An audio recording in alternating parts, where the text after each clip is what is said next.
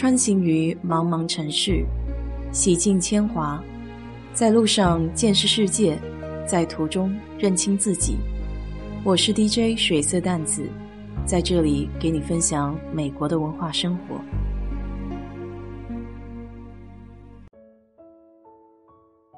昨天有一位网友联系到我，他问我来美国这么多年，有没有想着把江苏的高考英语卷拿出来再做一遍？我乍一听是觉得这个想法有些荒诞，为什么还要回头再做高考的英语卷呢？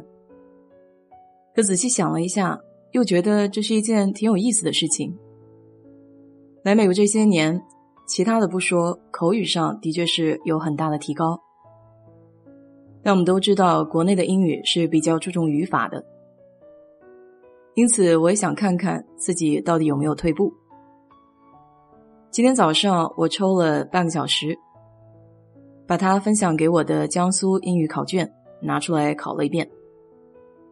除去开头的听力和最后的写作，我做的是单项填空、完形填空，还有阅读理解，一共是四十九道选择题。最后的结果是单项填空十五道小题，我一共错了三题；完形填空一共二十道小题，错了四题。最后的阅读理解十五道小题，错了一道。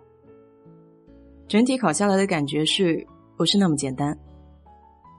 现在的考试除了对语法方面的运用以外，更加注重对语境的测试。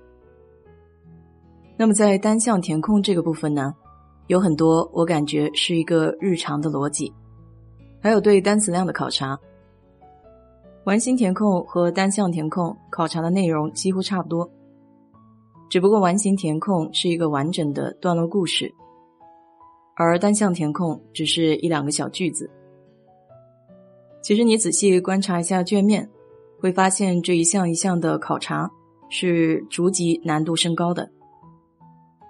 那么我认为比较难的一个部分呢，在于任务型阅读，也就是卷面上最后一部分需要自己填词的考察。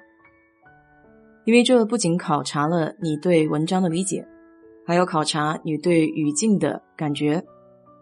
还有你的词汇量，最后的用词可能会出现多项选择，那么最后你用哪个单词，这就是体验功力的时候到了。记得当年考 GRE 的时候，我在家里背单词，那么当时用的教材就是经典的 GRE 红宝书，基本上那几天就是关门在家里，哪里都不去，除了上厕所、吃饭，就是坐在桌子前面不停的背单词。其实网上有很多背单词的方法，包括记词根。我感觉自己用的就是最笨的那一种，死记硬背。到最后你会发现，A 字头的背的是最熟的，越到后面忘得越干净。当时就是题海战术，拿着所有往届的 GRE 的卷子不停的做。那么到后来会发现，阅读理解这一块呢。不论你怎么做，时间都是不够用的，至少对我来说。而且更有意思的是，我猜和我认真做，居然是差不多的分数。所以最后考试的策略基本上就是先猜一遍，然后如果有时间再回头复查。当然，我以前也说过，英语这门课我是没有办法复查的，就每一次复查改的那个答案，终归是对的那个答案。对高考的英语，我是做了一遍就交卷了。当年我 GRE 的语文考的要比数学好，这也是很多人都觉得我不像亚洲的学生。其实学习英语和学习其他语言一样，都是没有什么捷径可以走的，逃不开单词量、语境、语速这些方面，需要多看、多听、多练。我接触英语的时间应该算是比较晚的，因为我们那一代人大多数小学五年级才开始有英语这门课，不像现在幼儿园的孩子都开始学习英语了。当时我爸从学校里面找了一些旧的英文刊物，那上面呢都是一些小小的故事、幽默的小笑话这一类。可能从兴趣这个点上呢，就觉得比较有意思一点。再加上他一直让我早上要早点起来读课文，这个习惯一直坚持到我高中毕业。除了那些英文刊物之外，对我帮助最大的应该算是新概念英语。虽然现在看到有一些报道会去批评新概念英语，但在当时，这确实是仅有的少数比较有意思的英文刊物。连我们的英语老师当时都会要我们来背诵上面的小段课文。在国内的时候，语法方面的基础打的是相当牢固的，所以在考试的时候，什么地方用 at，什么地方用 on 都很清楚。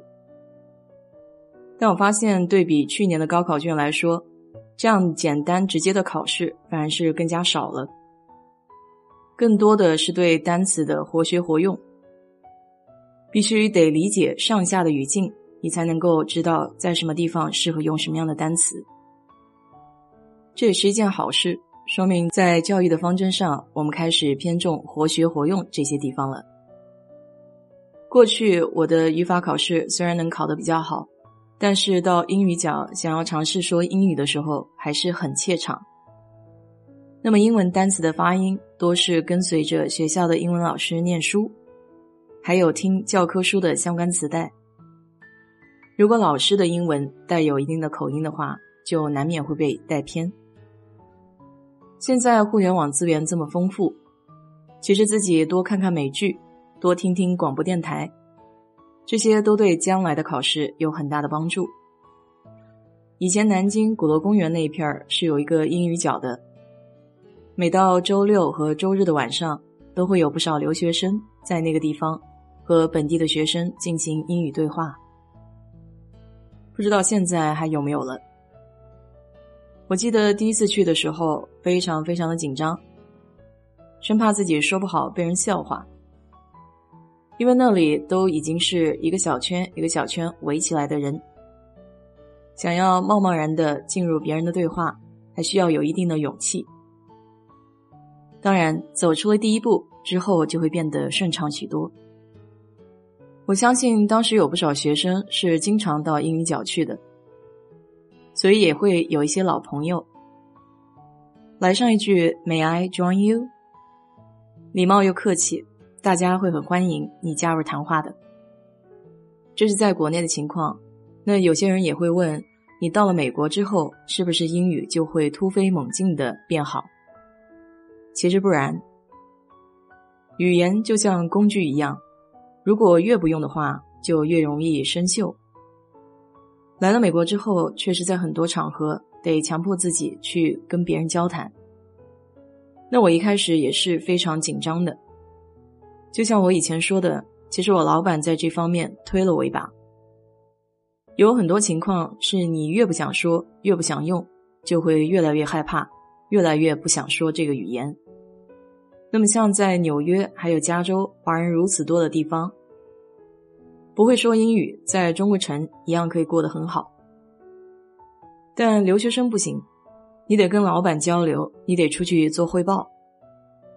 那我老板就让我锻炼胆子，经常到大型的会议去做汇报。渐渐的胆量练起来了之后，就不再害怕交流。即便是会交流了，其实还有很多问题需要学习。比如写邮件时候的措辞，美国人很注重演讲的能力。那对于我们英语是第二语言的人来说，不仅要注意演讲的方法仪态，更重要的是英语词汇的应用。我有个认识的人，那他的办法呢，就是每当觉得用的好的词汇，他都会记在小本本上，下一次会记住拿出来用一下。多用几次，这个单词就变成自己的了。特别是美语中的一些俚语，比如 “sugar coated”、“a piece of cake”。那在去年的江苏高考考卷里，我也看到有一道题是考了 “a piece of cake”，这在过去的考卷中是不会出现的。那么这样看来，国内的高考对现在学生的英语要求还是有所提高了。作为父母来说，有空的时候还是应该支持孩子多看一些美剧，还有多听英文歌曲。仅仅只关注英语的教材，从课堂上学习，可能这些知识就不太够了。总之，今天这个小测验对于我来说也是一件挺有意思的事情。在这里，谢谢这位网友提供机会。有空的时候，要不你也做做？好了，今天就给你说到这里。如果你对这期节目感兴趣的话，欢迎在我的评论区留言，谢谢。